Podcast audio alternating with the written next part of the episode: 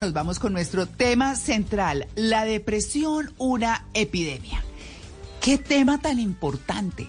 Eh, nosotros somos el programa más feliz de Blue, pero también siempre tocamos fibras de lo que tiene que ver con esas cosas que a todos, y eso es un permanente con nosotros, que a todos nos afectan de alguna manera, porque si bien es cierto que pueda que nosotros no suframos de depresión, siempre tenemos a alguien cerca que lo está sufriendo y a lo mejor que la está sufriendo y a lo mejor no lo sabe, no lo ha identificado, uno ha intentado ayudar y ve que no hay respuestas y dice, ¿y aquí qué?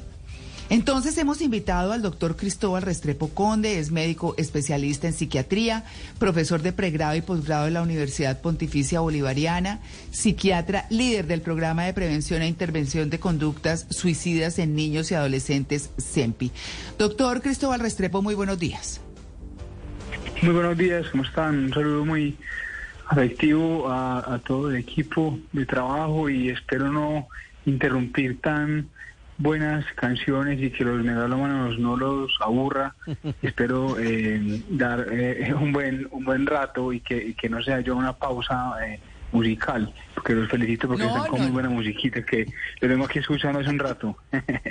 ah, bueno, eso está muy bien. Bueno, pues aquí como, como saben nuestros oyentes, hablamos de todo y su tema sí que es importante, doctor Restrepo, porque yo creo que lo primero que hay que hablar frente a la depresión es, ¿qué es la depresión? ¿Y en qué se diferencia de la tristeza? ¿Cómo la identificamos? Bueno, eso es una pregunta muy interesante. Eh, un saludo pues a todos los oyentes. Eh, voy a hablar eh, obviamente en, términos lo menos científicos, obviamente yo soy un científico, para que los oyentes tengan una noción clara de lo que es esto y, y, antemano pues felicitar a, a Luz Radio por tocar estos temas que y cada vez nosotros queremos que se difundan más por los medios de comunicación. La pregunta es muy interesante porque eh, muchas personas la tienen, eh, eh, esta duda, pero nunca llegan a, a, saciarla y está siempre la pregunta. Entonces muchas veces se le dice a personas que tienen un trastorno mental ya depresivo que no, que simplemente están tristes y ya. Entonces, digamos que la, la tristeza es, una emoción, ¿cierto? Una emoción que puede ser como el asco, como la ira, ¿cierto? Como la, como la felicidad, eh, que todos podemos tener en cualquier momento de la vida, que tiene, como todas las emociones, un carácter, digamos, evolutivo, ¿cierto? Aunque no creamos, la tristeza nos ha protegido evolutivamente eh, en nuestros seres, eh, el ser humano animal más primitivo, y cada emoción tiene entonces una función evolutiva pero que ya con esa tristeza empieza a volver una tristeza que es crónica, que se caracteriza ya por un ánimo que es triste, continuo.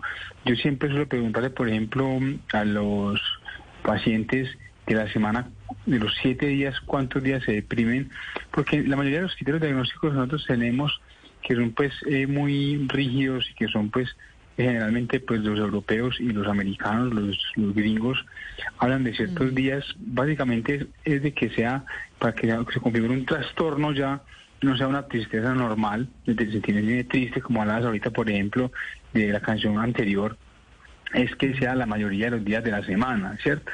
Y que sea la mayoría de los días del mes, y que sea varios meses eh, eh, seguidos. Uno muchas veces ve eh, a personas que ni siquiera llevan dos meses, eso no cumple, digamos, literalmente los criterios diagnósticos, pero uno no puede ser tan cínico a los libros de psiquiatría y uno es flexible y uno, esta persona está ya, ya pasó ese umbral de la tristeza y está pasándola ya muy mal. Eh, entonces, como sabemos ya cuando se convierte en un, en un trastorno, porque ya es muy frecuente, es muy intensa, pero lo más importante es que causa disfuncionalidad. Una cosa lo que tú decías, llegar de uno a la casa, cansado, un poco triste, agobiado, escuchar una canción y sentirse triste, al sentirme triste todos los días de la semana eh, y ya está eso afectando mi vida laboral, mi vida social, mi vida familiar, ¿cierto? etcétera. Entonces ahí hay una disfunción global. Entonces eso ya configura un trastorno y eso ya es el trastorno depresivo. Sí, doctor. Eh, eh, queda claro entonces que la depresión no es lo mismo que la tristeza, pero una tristeza profunda, continuada y alargada sí se puede convertir en depresión. ¿En qué momento esos trastornos y esa disfuncionalidad eh, puedo yo advertirla? ¿Cuáles son los rasgos de esa disfuncionalidad? Eso, eso es muy importante esa, esa, pregunta, porque son lo que nos llamamos signos de alarma. a veces, por ejemplo, nos llegan pacientes que me dicen, hombre, le dicen a la familia y al paciente, ah, usted todavía no ha entrado en el trastorno como tal, usted está triste, está aburrido, le pasó algo, digamos, tuvo un duelo o tuvo una ruptura amorosa o, viene la mal por el trabajo porque está en matoneo, etcétera. Pero no alcanza a configurar todo, todo un trastorno depresivo, pero ya cuando se empieza, por ejemplo, a afectar, es muy importante lo que llamamos nosotros los síntomas afectivos positivos, que es la capacidad de sentir placer, la capacidad de sentir motivación, la capacidad de sentirse con ganas de moverse, de hacer las cosas y sobre todo de disfrutar. Cuando uno empieza a perder esas cosas y se pierden por completo, uno le pregunta a los pacientes una por una y dice a unos, no, es que yo no tengo energía, yo no tengo motivación, yo no tengo ganas de hacer nada, yo no me paro de la cama, yo no soy capaz también de comer, yo ya no tengo apetito, yo he bajado de peso, ¿cierto? Yo ya me mantengo todo el tiempo eh, sin dormir bien o vermo mucho, ¿cierto? Ya la parte motora en la depresión puede haber generalmente es una inhibición motora, que es que la persona se vuelve muy lenta, dice, doctor, yo para escribir en el computador, yo soy enfermero, yo cuando voy a hacer la nota, yo siento que los dedos no se me mueven, yo siento que yo estoy lento, que hablo lento, que pienso lento. Eso también es muy característico del trastorno depresivo. Esa pérdida de energía, pero ya con una sensación de como de fatiga ya crónica, también es muy común que la persona dice sentirse sin baterías, o sea, que es que yo arranco el día, se me dificulta levantarme, bañarme y desde que estoy por la mañana solamente estoy muy cansado, sino que siento que mis, baterías están totalmente acabadas, ¿cierto? Y hay la parte como cognitiva, que son los pensamientos, es cuando nosotros nos metemos ya a evaluar cómo está esa persona pensando, porque la, la, la depresión se mete mucho en la parte del pensamiento y empieza a hacer todo, eh, verlo en negativo, verlo todo oscuro. Antiguamente se llamaba la depresión la enfermedad del velo negro. Si recordamos, por ejemplo, antiguamente, ya no tanto, las abuelitas sobre todo, o las personas, las, las señoras de edad se iban para los velorios con unos velos negros, que yo no entiendo cómo se caían y se, se quebraban el rabo, ¿cierto?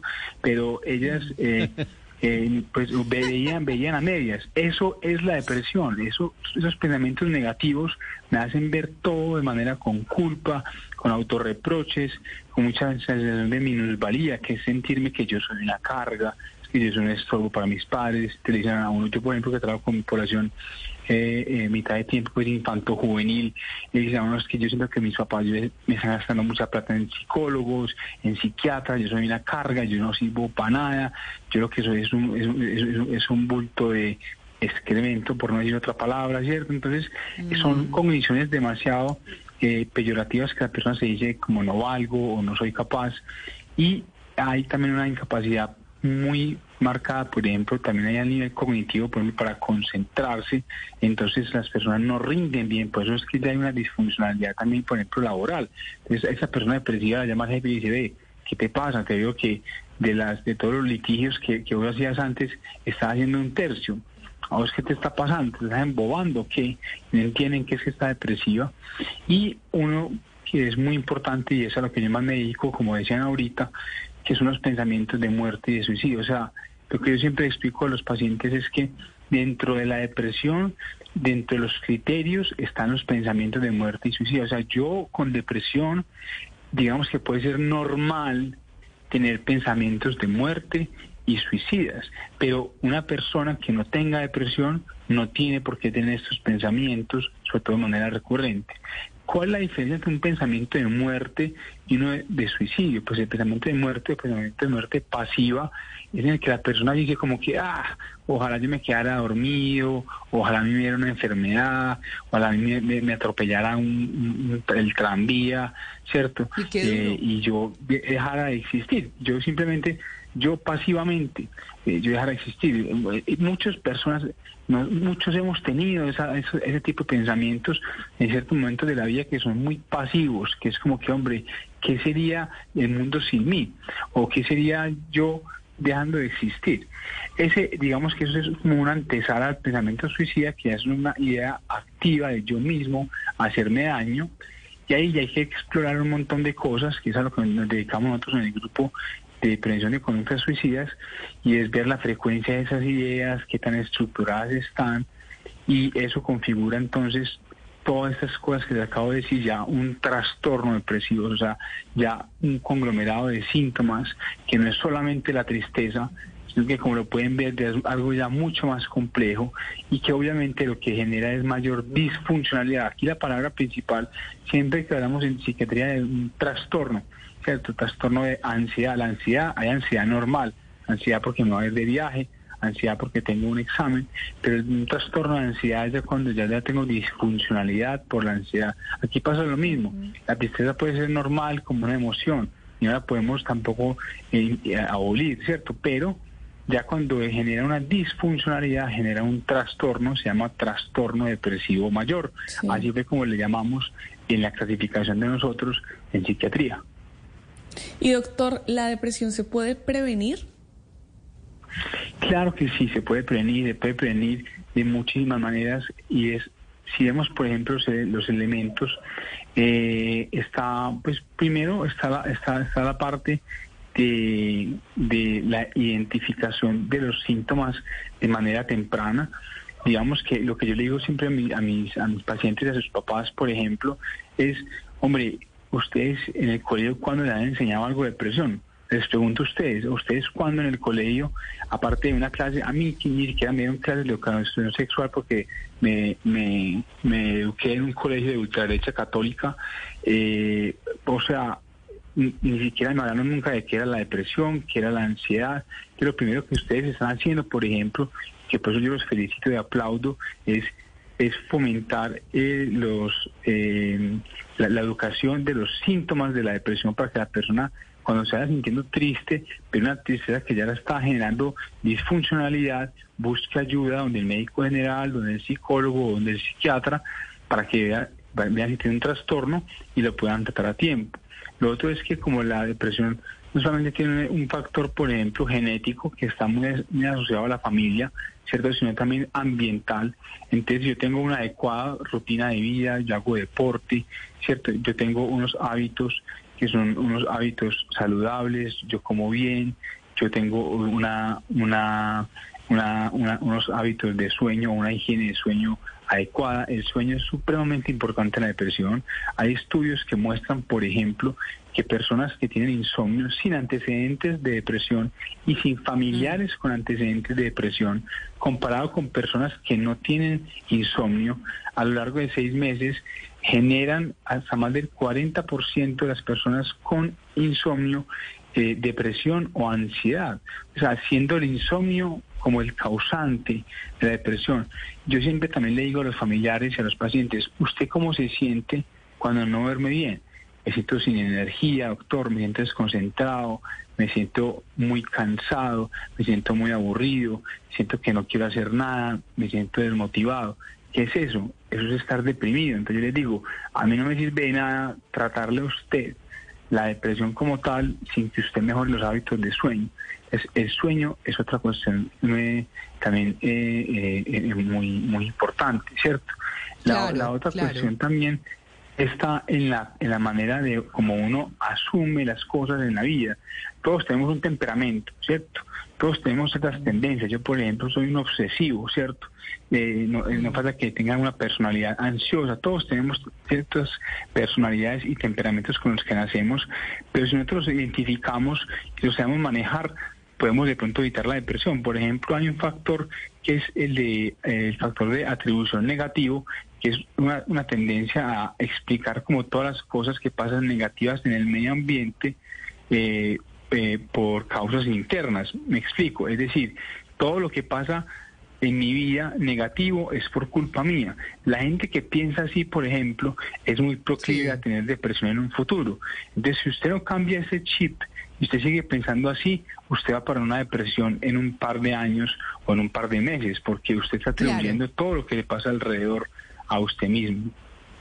Claro, eh, es que, doctor eh, Cristóbal Restrepo, eh, para quienes están llegando a la sintonía, estamos hablando de, de la depresión como una epidemia, hablando claramente, está tan importante el tema que usted ha llegado a un punto muy importante del que yo le quería preguntar o le quiero preguntar, y es, uno puede crear una depresión, porque de lo que hemos escuchado y demás, pues hay cosas que son químicas en el cerebro, pero hay otras que se pueden generar desde uno mismo, desde sus pensamientos, sus actitudes, los aprendizajes eh, que tiene uno por ahí de la vida que le da duro y entonces si no lo gestiona, se queda como en eso, ¿no? Sí, claro, no, eso es muy importante. Y lo que decía, está, un factor genético que es, digamos, que yo tengo en mi familia tres o cuatro personas depresivas. Eh, por cada persona en la familia de familias de primer grado, o sea, estamos hablando no por allá los primos segundos ni nada, sino los de familias de primer grado, se aumenta hasta tres veces la probabilidad, esa habilidad me aumenta tres veces la probabilidad de tener depresión. Por ejemplo, esa persona, digamos que está un poquitico sentenciada a que esos neurotransmisores ya estuvieran alterados porque sus familiares ya los tenían alterados y hay unos genes que codifican esos neurotransmisores que generan la depresión. Pero hay otros factores que hablamos que eran como los, psicológicos, que son, por ejemplo, las pérdidas que yo puedo tener, por ejemplo, o fallas académicas. Yo que veo muchos chicos, por ejemplo, que pierden un año y nada más la pérdida ese año por quedar con chicos más pequeñños, por los cambios adaptativos, por también lo que llamamos nosotros las tusas, una tusa mal manejada una, una tusa eh, eh, compleja o tóxica, como hablamos, puede llevar fácilmente a una, una, depresión. El no hacer ejercicio, el serse exacto, cualquier pérdida o duelo, sea por una eh, relación amorosa o por una, un fallecimiento de un ser querido, todo lo que sea la, la, parte de pérdidas o de fallas que uno pueda tener a nivel laboral o a nivel social pueden generar eventos depresivos si la persona no es capaz de digamos, contenerse y eh, adaptarse a ese tipo de situaciones. Las dificultades académicas, por ejemplo, también hay, otras, por ejemplo, que ya se salen un poco del control de la persona. Claro que no todos generan los síntomas, pero lo que es el matoneo o el abuso sexual, por ejemplo, son factores muy comunes de depresión. estas personas que son abusadas generalmente quedan con estrés postraumático y con depresión. El no hacer ejercicio está claro que es uno de los principales factores de riesgo para yo generar depresión. Porque, vea, yo le digo a la gente, cuando usted hace ejercicio, usted llega y piensa en otras cosas. A mí mi papá siempre, por ejemplo, me, inculcaba eso y mi madre, que es una maratonista que corrió más de 20 maratones, me, decía, me decían siempre que el ejercicio era fundamental. Y es por lo siguiente, usted llega y hace ejercicio y se pone a mirar, ah, mira ese pajarito mira esa ardilla, mira ese man con una pinta tan rara. Se pone a pensar uno cuánto me falta, cuánto me falta, mm. que eh, yo, yo como soy de cansado, me duele la rodilla.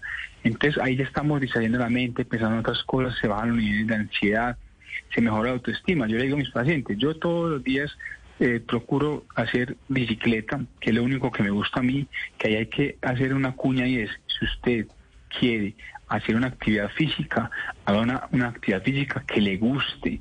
No se meta a un gimnasio cuando usted como yo detesta los gimnasios, no se ponga a, a, hacer natación cuando usted no le gusta natación, porque necesitamos es liberar la serotonina que está bajita, ¿cierto? Y otras hormonas como, las, como, las endorfinas que ayudan a que sea mejor autoestima.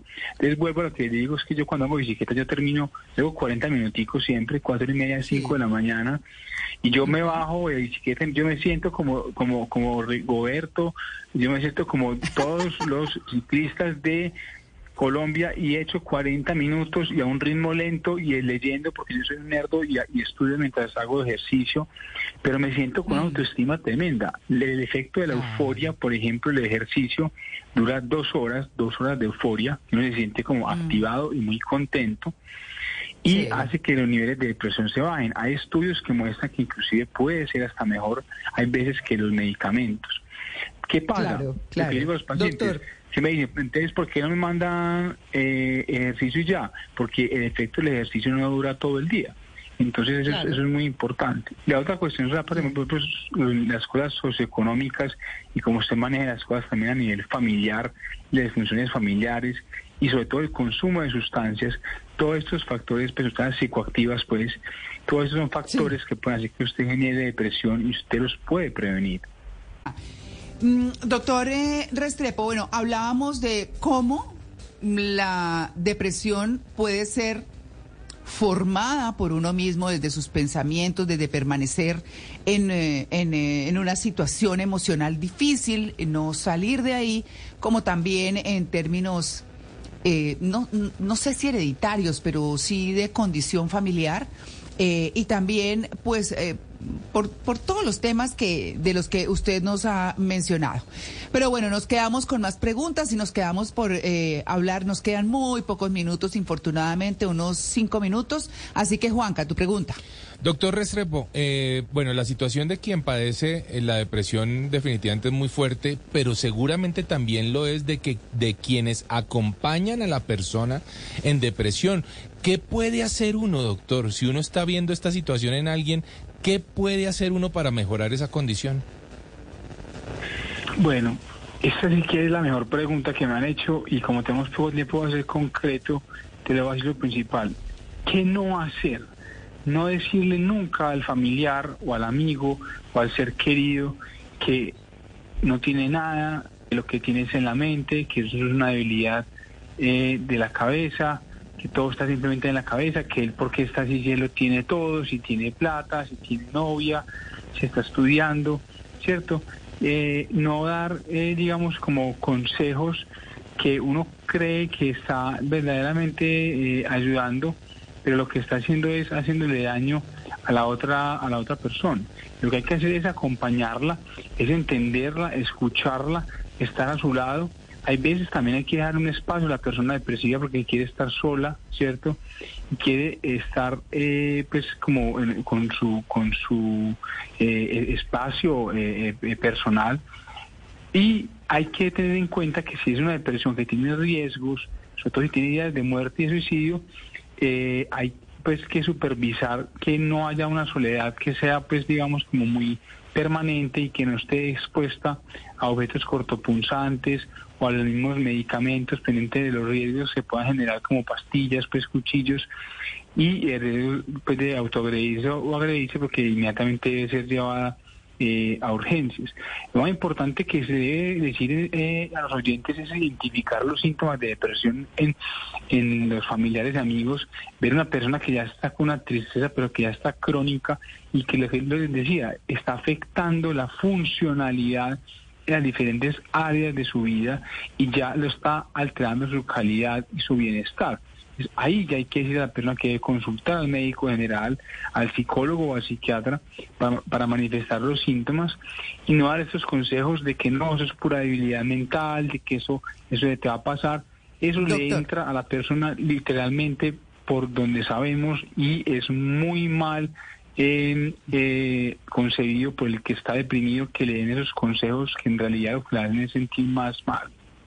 Claro, doctor, yo eh, a propósito de ese punto y de los síntomas que me parece lo más importante, una depresión puede comenzar por, por ejemplo, eso que una persona durante un día parece que hiciera un montón y no hace nada y al final se siente mal, o porque uno la ve triste todo el tiempo, o porque como que deja de hacer las cosas y no sabe por qué, o porque lo nota a toda hora negativo, o muy rápidamente, por favor, ¿cuáles son esos síntomas a los que uno tiene que ponerles cuidado?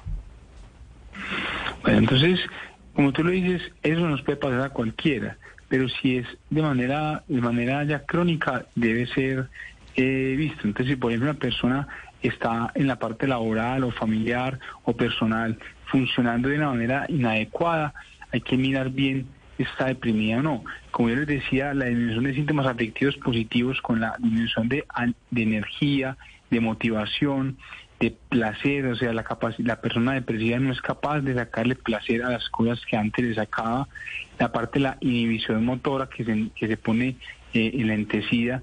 Entonces la persona que ya no puede cumplir con sus labores, que le dice a uno, eh, le dice al jefe que es que realmente ha, faltado el trabajo, ha llegado tarde porque no es capaz de levantarse de la casa porque, de la cama porque no es capaz de salir de la casa, porque no es capaz ni de bañarse ni de alistarse. Eso es un signo de alarma de depresión porque eso ya es una disfuncionalidad. La persona está llegando tarde de trabajo, pero es porque literalmente no es capaz de moverse, no es capaz de pararse, no tiene la energía ni las ganas para hacerlo. Ahora, si esto pasa un día, eso obviamente no es una depresión, pero si esto es algo crónico, es un trastorno y debe ser abordado. Claro. Claro. Pues bueno, eh, doctor Cristóbal Restrepo Conde, muchas gracias por su atención con En Blue Jeans de Blue Radio. Esperamos que nuestros oyentes hayan quedado por lo menos con una muy buena base y se interesen por investigar. ¿Cuáles son sus redes, doctor, eh, para que nuestros oyentes lo sigan? Bueno, a los oyentes que estén interesados en todo lo que tienen que ver con salud mental, y como les digo, es algo que nos enseñan en el colegio y que tenemos muchos baches y que en realidad la población no sabe nada, les recomiendo visitar y, eh, unirse a la página que tengo, a la cuenta que tengo en Instagram, que es eh, doctor Restrepo, o sea, doctor como dr, dr punto Cristóbal Restrepo, esa es mi cuenta en Instagram y ahí tengo videos, tengo todo tipo de información. Ahorita que hablamos de cine, analizo varias películas desde el punto de vista psicopatológico, ah, también algunas cuestiones de arte, eh, algunas cuestiones también de humor y sobre todo yo creo que ya he abordado los principales trastornos mentales desde un punto de vista muy psicopedagógico y muy básico que cualquier persona y cualquier familiar paciente o conocido lo puede leer y le puede interesar. Entonces la invitación es a que se unan a la cuenta de, de R. Restrepo y hagan también preguntas, que me encanta que hagan, preguntas y sugerencias también. Claro, doctor, pues muchas gracias eh, por haber aceptado esta invitación a la extensión del tema y bienvenido siempre, que esté muy bien.